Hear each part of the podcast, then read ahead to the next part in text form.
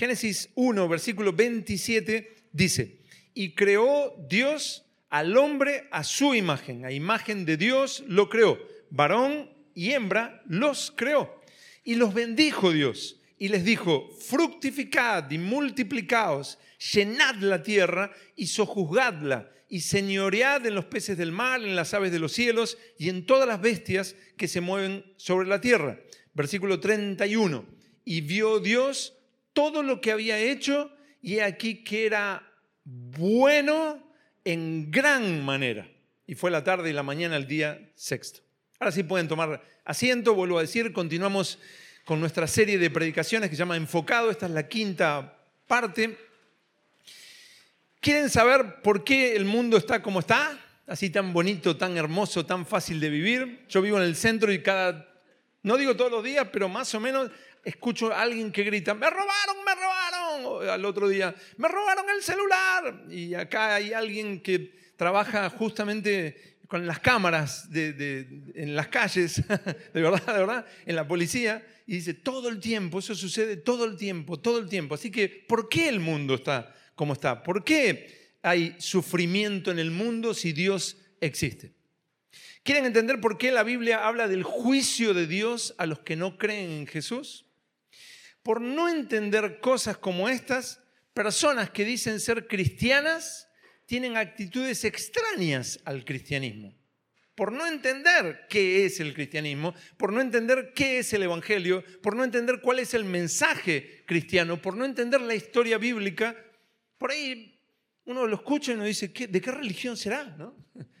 Hace poco escuché a un, pastor predicar y eh, mientras predicaba decía, decía, eh, tengo un pariente que eh, tiene el llamado de Dios, ni más ni menos, decía, tengo, tiene el llamado de Dios a eh, trabajar con las personas que se están por morir, que están ya en, los últimos meses o así, personas que ya fueron desahuciadas, incluso jóvenes que ya saben que van a morir. Y ella trabaja con, con esas personas y dice, y tiene el llamado de abrir un lugar así. Dice, un lugar espectacular que le dan una muerte digna a estas personas en el último tiempo de su vida, los ayudan para que tengan una muerte digna.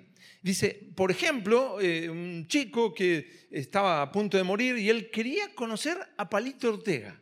Para algunos de ustedes, Palito Ortega es como si les dijéramos Hans pero fue un cantante muy conocido, increíblemente, pero fue muy conocido y llegó a ser gobernador de Tucumán, ni más ni menos. Y este chico quería conocer a Palito Ortega. Entonces, dice, le consiguieron no es cristiano Palito Ortega, ¿eh? le consiguieron, y todo esto contado por el pastor, le consiguieron eh, que conociera a Palito Ortega y dice, este chico murió con una sonrisa en los labios. Y yo digo, wow, por ahí para alguno, quizás algún visitante dice, ¿qué tiene de malo? Bueno, justamente por eso necesitamos entender qué es el Evangelio. O sea, los cristianos creemos que la vida no se termina cuando este, este cuerpo queda acá. ¿Y qué va a pasar con esa persona si lo único que le dimos es a Palito Ortega en vez de darle a Cristo? Ese es el gran tema. Dios es la autoridad suprema que dio la orden para que el humano exista. Dio la orden para que el humano exista. Recuerdan que lo, vimos el domingo pasado. Dios dio la orden y todo vino a la existencia, incluido el ser humano. Dios es la autoridad suprema que dio la orden para que el mundo exista, da la orden, sea la luz, hagamos al hombre, o sea, da la orden y eso existe, no necesita ponerse a formar de otra cosa. Eh, eh, eh, vimos la palabra en hebreo bará, que es crear algo que no existe, de, la nada. No es que agarró un poquito de esto, un poquito de aquello y creó, sino que Él dio la orden y eso existió. Así que Dios es la autoridad suprema que dio la orden para que el humano exista y Dios es la autoridad suprema que le dio la misión al ser humano, el qué debía hacer en su creación. No solo es la autoridad que da la orden y el humano existe, sino que es la autoridad que le dice al hombre qué tiene que hacer, cuál es su misión. ¿Por qué Dios hizo eso? Porque Dios es la autoridad suprema. Él es Dios. Y porque el diseño de Dios es bueno para el ser humano. Lo que Dios dice que es bueno, eso es bueno. Dios lo creó todo con un propósito y todo cumple una función. Por lo que cada parte de su creación, cada parte, cada parte de la creación de Dios tiene una función, una misión específica según su voluntad. Y por encima de todo, Dios puso al hombre para gobernar en su nombre. El gobierno de Dios en la tierra sería dirigido por el hombre como el rey, el gobernante. Miren el versículo 28, lo leemos de vuelta. Dios dice, y los bendijo Dios y les dijo al ser humano, fructificad y multiplicaos, llenad la tierra y sojuzgadla y señoread, o sea, fructificad, reproducir, crear, desarrollar. El ser humano debía expandirse, debía producir, debía desarrollarse. Y sojuzgad, el diccionario de la Real Academia Española explica esta palabra como dominar y señoread, o sea, el ser humano tenía que tomar dominio. La nueva traducción viviente traduce, llenen la tierra y gobiernen sobre ella, reinen. Mientras todo sucedió según la voluntad de Dios, Dios dio su veredicto. ¿Qué leímos en, en Génesis 1.31? ¿Cuál fue el veredicto de Dios según, cuando todo era según su diseño? Bueno en gran manera. ¿Cuánto dice esto? ¿Cuán decisivo es para el ser humano esto que está resumido en pocas palabras? Bueno en gran manera. Todo en el diseño de Dios, cuando llegó a estar concretado, era bueno en gran manera. La tierra no tenía el más mínimo rasgo de mal, no tenía el más mínimo rasgo de sufrimiento y todo era perfecto en su clase para cumplir todo su potencial de felicidad, plenitud, vida. Todo estaba en el lugar exacto. Todo era perfecto para el diseño de Dios, para el plan de Dios. Dios puso al hombre sobre todo lo que estaba en la tierra, con absolutamente todos los recursos necesarios para la misión que le encomendó, rodeándolo de bienes para disfrutar en plenitud y en plena comunión y amor con Él. Génesis 2.8 llama al lugar donde Dios puso al hombre, lo, llama Edén, y un huerto dentro del Edén. Edén significa delicia. Dios lo puso en su lugar de delicia, en un paraíso. La criatura debía considerar a ese creador Dios como la fuente de todo su bien. Él es mi bien. Él es la fuente de mi bien. Debía disfrutar y decir, Él es la fuente de mi bien. Él es el sustentador de todo su bien, quien guarda, protege todo su bien, la autoridad sobre todo. No podía, nadie le podía quitar, como, recién decía Cristian en la ofrenda, nadie le podía quitar el bien, porque Él es la autoridad sobre todo. ¿Quién le iba a quitar el bien si era Dios el que guardaba todo su bien? El ser humano debía mirar a Dios como le debo todo a Él todo absolutamente le debo a Él. Y todo lo que me da es, para experimentarlo a Él en amor, amarlo a Él. Y así el corazón del ser humano se llenaba de adoración hacia Él, en amor hacia Dios. La vida así era perfecta para el ser humano. Dios lo creó todo y dijo, bueno, en gran manera. ¿Se imaginan vivir en un mundo donde todo es bueno en gran manera? Todo es bueno en gran manera. Todo, todo. Piensen en todo lo que te rodea. Vayas a... Me voy a China. Increíblemente, bueno en gran manera. Argentina, la ciudad de Córdoba, todo bueno en gran manera. No pasa una persona gritando, me robaron el celular. No, no, todo bueno en gran manera. Y Dios el Creador, la autoridad sobre todo, no solo es la autoridad suprema que dio la orden para que el mundo exista, Dios es la autoridad suprema que le dio la misión al ser humano, el que debía hacer, sino que también Dios es la autoridad suprema que le dijo al ser humano que no debía hacer.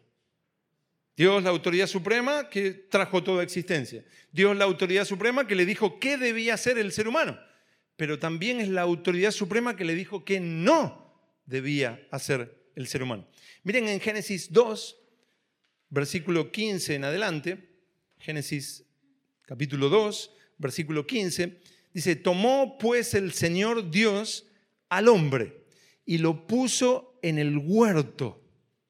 Más tarde esto es traducido como paraíso, lo puso en un paraíso de Edén, la delicia, para que lo labrara y lo guardase, le dio la misión.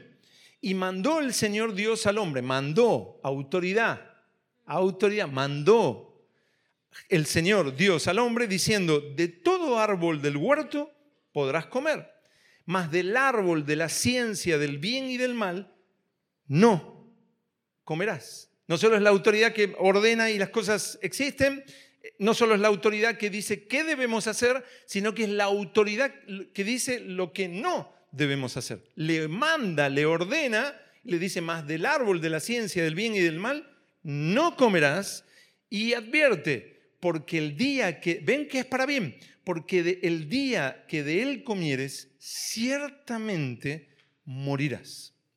Está clarísimo que el relato de la creación es un relato verdadero, pero infinitamente parcial. Sabemos casi nada de cómo Dios creó y de ese primer tiempo. ¿Por qué? Bueno, porque Dios quiso darnos verdades centrales, no detalles para que estemos discutiendo.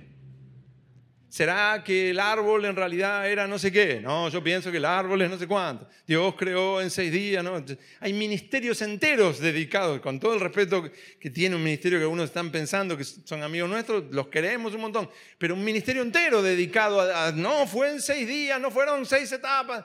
Está bien, pero sí, yo también creo que fue en seis días y que el séptimo descanso. Sí, pero no, no fue la voluntad de Dios darnos un relato completo para que nosotros nos pongamos a discutir sobre los detalles, sino que es un relato verdadero, pero parcial, muy parcial. Nos está contando solamente una parte.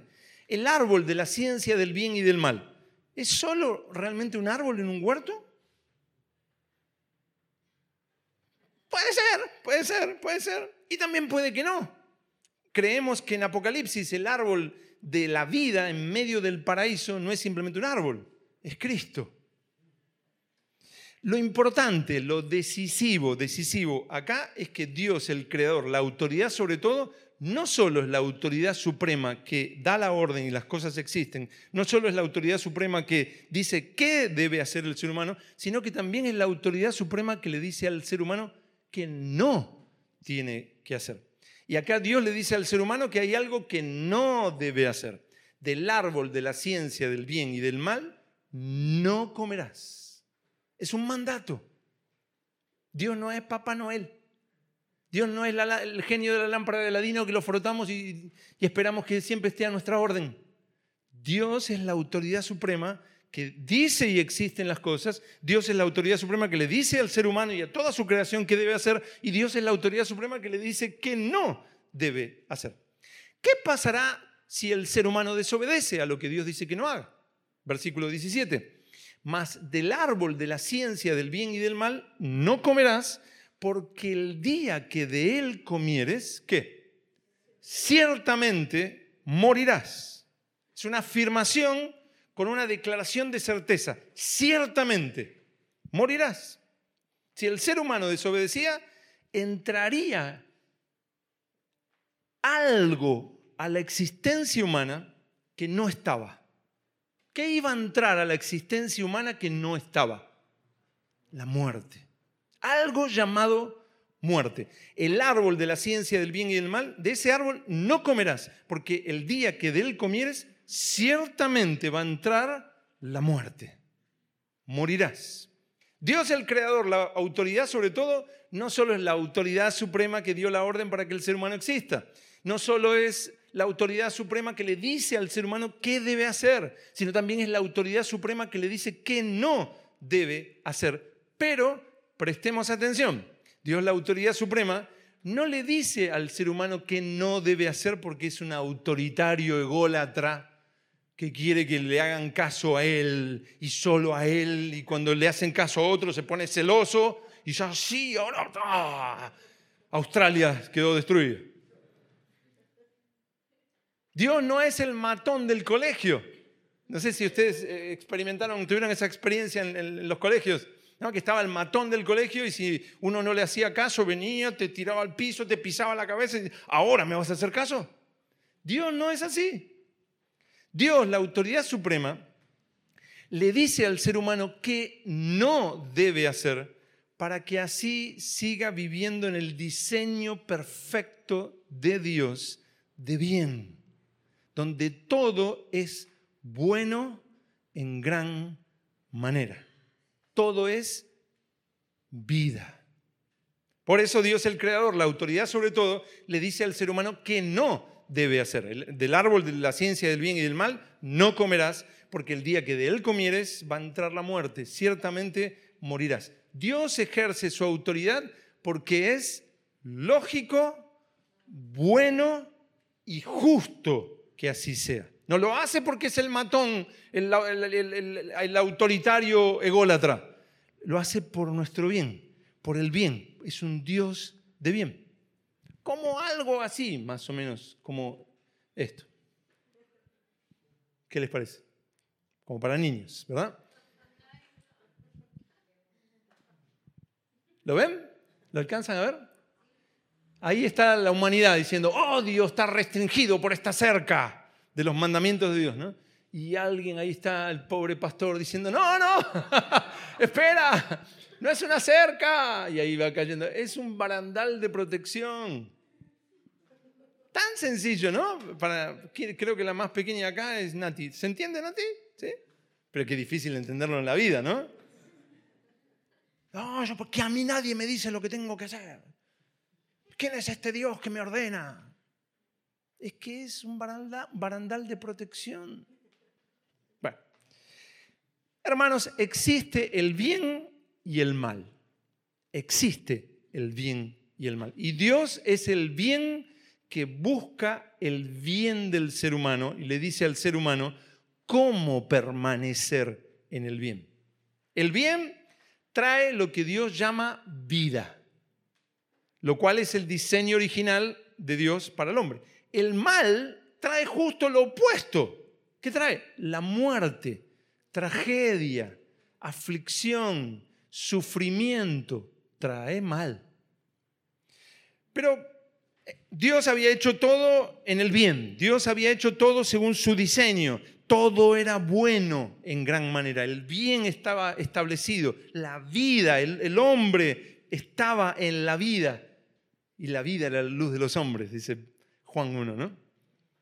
La vida, el ser humano estaba en vida, pero un ser importante de Dios se reveló a Dios y generó una sublevación. Me acuerdo que nos reíamos en una reunión de jóvenes con lo de sublevación. No sabían qué era, todos saben qué es la palabra sublevación. Bueno, la explico porque uno hizo así como y, y él no estaba como muy seguro rebelión, o sea, rebelión, una insurrección. una rebelión, hubo una rebelión en, el cielo eh, de, un ser importante de Dios que no solo se reveló él, sino que reveló a la tercera parte de los ángeles. Eso lo, pueden ver en Ezequiel 28, versículos del 12 al 19, Isaías 14, del 12 al 17, y la, la rebelión de la tercera parte de los ángeles en Apocalipsis 12, versículos 3, 4 y 9 los ángeles que se rebelaron pasaron a ser demonios, como dice Mateo 8:31, espíritus inmundos, como dice Mateo 10:1. Y a este ser angelical, líder de la insurrección, sublevación, rebelión, se lo llegó a llamar Satanás, que significa el opositor, el adversario. Satanás se rebeló bajo la idea de que él podía deificarse, ser su propio Dios ¿Por qué adorar? ¿Por qué servir a este Dios si yo puedo ser mi propio Dios y puedo conseguir mi propio bien yo mismo? Según Isaías 14, 14, Satanás dijo, seré semejante al Altísimo. ¿Para qué servirlo a Él si yo puedo ser igual a Él? Luego Satanás buscó expandir esa rebelión y trasladó su guerra a la tierra. Él de alguna manera estaba en el Edén, dice Ezequiel 28:13 que Satanás estaba en el Edén, y tentó al ser humano y así hizo participar al ser humano en esa rebelión contra Dios. Miren el capítulo siguiente, en Génesis 3:1. Muchos lo conocen de memoria este pasaje, pero Génesis 3.1 dice, pero la serpiente era astuta. Repito lo que dije cuando hablamos del árbol de la ciencia del bien y el mal. Esto no es un mito, no es una alegoría, es una historia verídica, pero contada parcialmente. Porque uno dice, ah, la serpiente le habló. Ahí no menciona nada de Satanás. Si ustedes lo buscan después tranquilo en su casa, pueden leer todo Génesis, Éxodo y pueden avanzar, avanzar, avanzar hasta Malaquías y no van a encontrar que la serpiente era Satanás. Recién en Apocalipsis 12 nos enteramos que esa serpiente es Satanás. No son mitos, no son alegorías, sino son relatos parciales. Entonces, cuando habla de la serpiente, era Satanás. Pero la serpiente era astuta más que todos los animales del campo. Alguien me puede decir, no, pero usó una serpiente. Ahí no lo dice. Después discutimos sobre los detalles. Lo importante, ¿quién tentó al ser humano? Eso es lo que nos importa. La serpiente era astuta, más que todos los animales del campo que el Señor Dios había hecho, la cual dijo a la mujer, ¿con que Dios os ha dicho, no comáis de todo árbol del huerto? Y la mujer respondió a la serpiente, Dios no había dicho eso, Dios no dijo no coman de nada. Que es lo que constantemente Satanás dice. Dios es malo y Él no quiere que disfrutes, no quiere que tengas ningún placer. Él, él te limita y yo quiero liberarte. Con que Dios os ha dicho no comáis de todo árbol del huerto. Y la mujer respondió a la serpiente, del fruto de los árboles del huerto podemos comer. Pero del fruto del árbol que está en medio del huerto, dijo Dios, no comeréis de él, y aquí no sabemos si lo agregó, ni le tocaréis, para que no muráis. Dios nos dijo que no comamos de este árbol, porque si lo comemos va a entrar la muerte. Entonces la serpiente dijo a la mujer, no, no moriréis. Es el amigo, ¿no? Que uno se está convirtiendo a Cristo, ¿no? Y viene y te viene a visitar, ¿no? no, no, ya no quiero eso. ¿Por qué? Hace mal. Mira lo bien que estoy yo, mira, a mí me va súper bien la vida, ¿no? Algo así. No moriréis, no moriréis, sino que sabe Dios que el día, sabe Dios que el día que comáis de él serán abiertos, es para bien esto, no es para mal. Esto que Dios dice que es malo, no es malo, el malo es Él, que no quiere que seas como Él sino que sabe Dios que el día que comáis de él serán abiertos vuestros ojos y seréis como Dios. ¿Qué dijo Satanás cuando se reveló? Seré semejante al Altísimo. Haz lo mismo que yo, revélate a Dios y vas a ser como Él. Seréis como Dios, sabiendo el bien y el mal. Satanás siempre utiliza esta estrategia. Siempre. Primero, la negación de lo que Dios dice. Dios dijo, si haces esto, ciertamente morirás.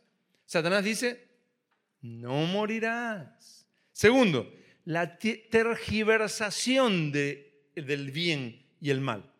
Dios es el bien para el ser humano, pero Satanás se presenta como el consejero para alcanzar el bien. Pones la película y te empieza a ministrar. Sí, la verdad que estoy siendo un poquito exagerado con esto de Cristo, ¿no? No es tan así, dice el... Dios en realidad no es el bien, sino que Satanás es el consejero para el bien. Dios es el malo que mintió. Dice, no moriréis. Dios mintió. Dios es falso. Yo cuando estaba en el mundo era lo que pensaba. Eso de Dios, ese bien que dicen que hay, no existe. Es hipocresía estos hipócritas religiosos. Eso no existe, ese bien no existe. Lo único que existe es el placer. Lo que Dios dice que es malo, lo que la religión dice que es malo, ese es el bien. Es la tergiversación del bien y del mal. No moriréis. Dios mintió. Dios es falso. sino que sabe Dios que el día que comáis de él serán abiertos vuestros ojos y seréis como Dios. Dios es un egoísta que no quiere que seas como Él. No quiere que seas libre, no quiere que seas feliz, no quiere la plenitud para tu vida. Entonces te mantienes ahí abajo. No hagas esto, no hagas lo otro, no hagas aquello. Y por la duda tampoco es otro. Y eso que estás pensando menos. Es el dar la vuelta qué es el bien y qué es el mal. El profeta Isaías dijo, hay de los que a lo malo dicen bueno y a lo bueno malo. Isaías 5:20. Ahora la, la, humanidad tenía otra percepción de qué es lo bueno y qué es lo malo. Y Satanás dice, Dios busca lo malo para el ser humano. Yo te aconsejo para tu bien. Y tu bien es esto que Dios dice que no hagas. Eso mismo que Dios dice que no hagas, eso es lo bueno. Eso es lo bueno. La estrategia de Satanás es, primero, la negación de lo que Dios dice. Segundo, la tergiversación del bien y del mal. Tercero, promover la autodeificación. Yo me voy a transformar en mi propia autoridad. Yo soy Dios. A mí nadie me va a decir lo que tengo que hacer. Yo no necesito de nada ni de nadie. Es el hijo que se va con 16 años de la casa no sabe sumar dos más dos, pero dice, a mí nadie me va a decir lo que tengo que hacer. Yo no necesito de mis padres. Y uno espera, ¿no? Al, mes vuelve muerto de hambre con 10 kilos menos. Satanás se reveló al Creador diciendo, seré semejante al Altísimo. Él sería su propio Dios. Y ahora le dice al ser humano, seréis como Dios. Ustedes pueden deificarse, pueden transformarse en su propio Dios pueden conseguir su propio bien sin necesidad de este Dios. Así, infinidad de personas hoy se sienten el centro de la existencia. Yo soy, yo soy. Bueno, hay una publicidad, ¿no? Que dice, no me acuerdo bien cómo es, pero, dice algo así como, tienes que llegar al momento donde puedas decir, yo soy. ¡Oh! ni más ni menos, ¿no? Dios es el gran yo soy.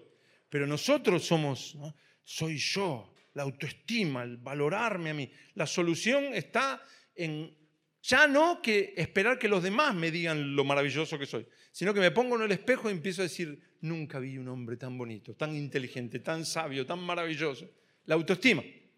Incluso la persona va a la iglesia y piensa que todos están alrededor y tienen que estar alrededor, ¿no? Sea el pastor, sea el no pastor, sea el que sea, pero no, me tienen que servir a mí, yo soy, yo soy, yo soy, yo soy es una deificación, es un transformarnos en la persona más importante. La estrategia de Satanás es, primero, la negación de lo que Dios dice. Segundo, la tergiversación del bien y del mal. Tercero, promover la autodeificación. Y cuarto y último, volver atractivo el mal. Satanás le dice a Eva, hagan lo que Dios les dijo que no hagan, seréis como Dios. Y ahora en esta nueva perspectiva, el mal se volvió algo atractivo. Cuando me, dicen a lo largo de los años, viene alguien y me dice, ¿por qué me, por qué me atrae el pecado? Zoe, mi, nuestra hija de 10 años, eh, eh, hablábamos el otro día del Señor, del Espíritu Santo, y yo le decía, eh, el Espíritu Santo no es que te, hipnotiza. Dice, ay, yo quiero que me hipnotice. es que no lo hace, pero yo quiero que me hipnotice. Porque quiere hacer el bien, pero claro, tiene una naturaleza adentro que, que combate. ¿Por qué te tienta lo que te tienta? Porque lo ves como bueno. Siempre la mujer del otro es mejor que la de uno, o el hombre, al revés. Siempre lo otro es, la felicidad está en otro lado. Siempre es... ¿Por qué te tienta? Porque Satanás vuelve atractivo el mal. Miren, otra vez en Génesis 3.6. no, perdón, no, no lo leímos. En Génesis 3.6 dice, y vio, luego de que Satanás le dijo, seréis como Dios. Versículo 6, y vio la mujer que el árbol era bueno. Ahora ya tiene otra perspectiva de la situación. Ahora lo malo es bueno. Y vio la mujer que el árbol era bueno para comer. Vio lo malo, bueno y que era agradable a los ojos y árbol codiciable para alcanzar sabiduría, y tomó de su fruto y comió, y ahí estaba Adán para hacerle caso, y dio también a su marido, el cual comió, así como ella. Así Satanás hace todo el tiempo hasta el día de hoy, tentando al ser humano. Cambia la perspectiva del bien y el mal. El bien es algo falso, hipócrita. Cuando uno le dice a una persona, no, pero el Señor nos llama a vivir en santidad.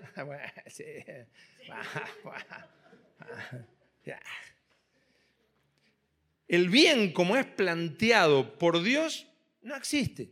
El mal es el único bien que el ser humano puede alcanzar. Esto tan sencillo ha destruido generaciones. El bien es algo falso, hipócrita. Yo cuando estaba en el mundo, eso, ah, esto es hipocresía, no, existe el bien. Para mí una sonrisa era una tontería. El que hablaba del bien, un tonto que no, sabía nada de la vida. La realidad era cruda. Por eso había que hundirse bien en el mal. El mal es el único bien que el ser humano puede alcanzar. De ahí toda clase de drogas y excesos, engaños, el ver lo prohibido como algo atractivo, el descontrol, el caos, la perversión. Y en muchos casos todo eso es presentado como si fuera travesura de niños. Uno ve una película y ahí está viviendo un desastre, pecado de todo tipo, y está presentado como es un, es un travieso. Ay, ese chico. Películas, series, libros, canciones, donde yo me, sorprende ir a, los supermercados, voy de vez en cuando al supermercado de mi esposa y, escuchar, las, mi, mi, único contacto con las canciones del mundo, ¿no? y, y escuché, y yo voy como ¿esto están escuchando? Divorciate, matalo, eh, engañalo, qué divertido que es la pornografía. Este, y esta gente está expuesta a esto todo el tiempo. Y lo ven como algo atractivo, como algo bueno.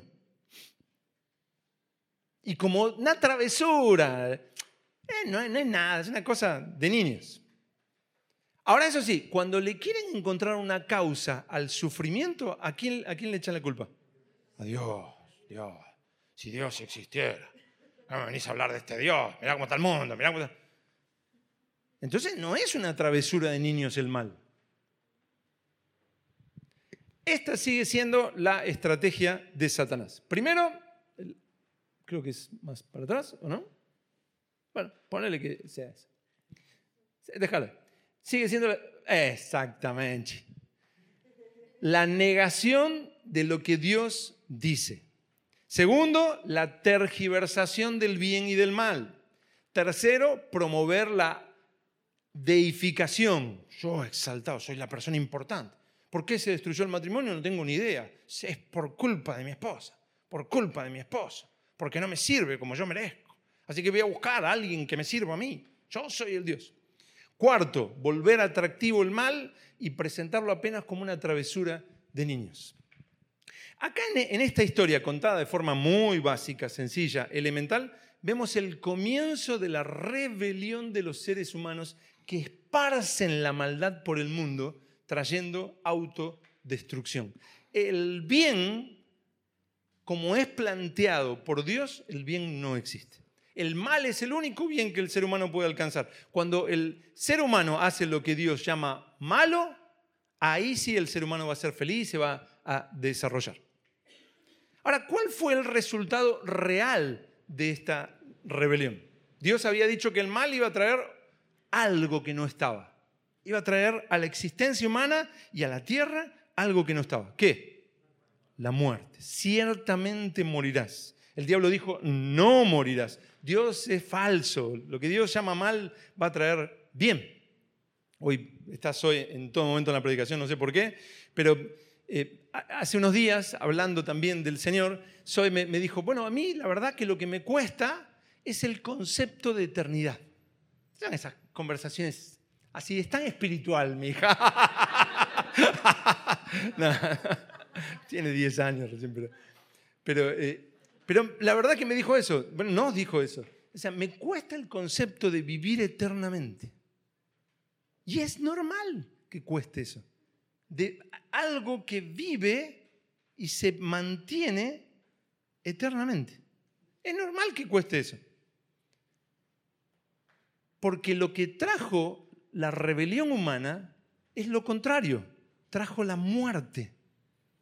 La Biblia dice que el tipo de existencia que Dios llama muerte entró en el mundo por esta rebelión. Romanos 5:12 asegura, el pecado entró en el mundo por un hombre y por el pecado la muerte. Así la muerte pasó a todos los hombres. Y Romanos 5:17 afirma que así reinó la muerte en la, en la humanidad. ¿Qué es la muerte? La muerte es un elemento de corrupción. Gracias a esta muerte, todo lo que existe en la tierra se deteriora, involuciona, se corroe, enferma, envejece, contamina, empeora, se daña, sufre. Lo que conocemos en esta tierra pasa por ese proceso de degradación, hasta que esa degradación, ese deterioro, lo lleva a que esa cosa o, ese ser ya no funciona. La muerte produce eso. De hecho, el, ser humano, el cuerpo del ser humano, hay cosas en, en el cuerpo del ser humano que ni bien nace, ya empiezan a degradarse. Es el proceso de la muerte. Nada de esto existía cuando no había entrado en la tierra este elemento llamado muerte. Todo estaba en su perfecto estado según Dios lo había creado y así iba a permanecer. Todo estaba en el estado de la vida, creado por el Dios inmortal. Siempre es perfecto, no puede empeorar. Así el ser humano estaba en un tipo de existencia en comunión con Dios, practicando el bien y sus resultados, en un estado incorruptible, sin corrupción y bajo la total bendición de Dios. Cuando entró la muerte, todo entró en estado de descomposición, de corrupción, de deterioro, involución, enfermedad, envejecimiento, contaminación, daño, sufrimiento, hasta que, vuelvo a decir, llega al estado donde ya no, sirve más para nada. Y esto no, solo en lo físico, sino también en lo espiritual y en lo moral. El ser humano quedó fuera de la presencia de Dios y se entregó al mal. Al poco tiempo de que Adán y Eva hicieron esto, tuvieron dos hijos y uno de ellos, Caín, mató, asesinó al otro hijo. Todo en la historia, en el, en el periodo que estamos viendo, todo empieza a estar en estado de descomposición. En la historia vemos que el diseño de Dios para la tierra y el ser humano va corrompiéndose más y más porque entró ese elemento llamado muerte. De esta manera, todos los males desde Adán hasta nuestros días dicen que Dios dijo la verdad y que Satanás mintió. Dios le había dado al ser humano una existencia de vida y lo había puesto en un paraíso en el que justo en el medio, en el centro de su hábitat, estaba el árbol de la vida, del cual podía comer sin restricciones. Se trataba de la vida suprema. Pero el mal trajo lo contrario, la muerte, la descomposición. Tú eres más viejo que hace un día, yo no, pero tú sí. Tu piel empieza a envejecer, ni bien naces. Hay, elementos en el cuerpo del ser humano que se siguen desarrollando una vez que naciste hasta llegar a la adolescencia y a partir de ahí empieza el deterioro, la muerte empieza a deteriorarte. No, te, no sabías, pero te vemos así. El mal trajo la muerte. Dios dejó al hombre en esa otra forma de existencia llamada muerte. Lo entregó a la muerte, lo cual nunca hubiera experimentado si no hubiera entrado el ser humano en rebelión. Esta es la raíz de toda la tragedia humana como la soledad, la drogadicción, la depravación, los suicidios, las violaciones, el odio, la depresión, la corrupción, la pobreza, las guerras, los asesinatos, la destrucción familiar, la violencia, etcétera, etcétera, etcétera. Las relaciones se dañan con el tiempo. Lo hermoso se corrompe. Todo está bajo los efectos de la muerte. Dios, el creador, es la fuente de todo bien para la humanidad, el sustentador de todo su bien, quien guarda, protege todo su bien, la autoridad sobre todo, a quien el ser humano y todo lo creado le debe absolutamente todo, y que al experimentar en amor, el corazón del ser humano se llena de adoración hacia él. La vida así es perfecta para el ser humano en el diseño de Dios. Por eso cuando Dios lo creó todo según su diseño, dijo bueno en gran manera. Y Dios, el creador, la autoridad sobre todo, no solo es la autoridad suprema que da la orden y las cosas existen, no solo que la autoridad suprema que le dice al ser humano lo que debe hacer, sino también es la autoridad suprema que le dice que no debe hacer. Y es para su bien cuando le dice que no lo haga. Dios, la autoridad suprema, le dice al ser humano que no debe hacer algo para su bien. Existe el bien y existe el mal. Y Dios es el bien que busca el bien del ser humano y le dice al ser humano cómo permanecer en ese bien. El bien preserva lo que Dios llama vida, lo cual es el diseño original de Dios para el hombre, y el mal trae justo lo opuesto, la muerte, tragedia, aflicción, sufrimiento, más mal. Todo ese pecado que el ser humano menosprecia como si se tratara de apenas travesura de niños, es lo que propaga más mal. Eso que ves en una película, en una serie, y bueno, no son tan malos, son travesuras de niños. Eso es lo que propaga el mal y trae más sufrimiento, la desobediencia a Dios, el mal, eso que se minimiza, es lo que propaga más mal, y más corrupción, y más depravación, y más mal, y más mal. Por lo tanto, afirmamos como el domingo pasado que, primero, Dios es la autoridad suprema que dio la orden y todo vino a la existencia. Segundo, si todo sigue en existencia es porque Dios lo sustenta. Tercero, Dios es infinitamente superior a nosotros los humanos. Cuarto, Dios nos ha amado como no podemos explicar y busca nuestro bien.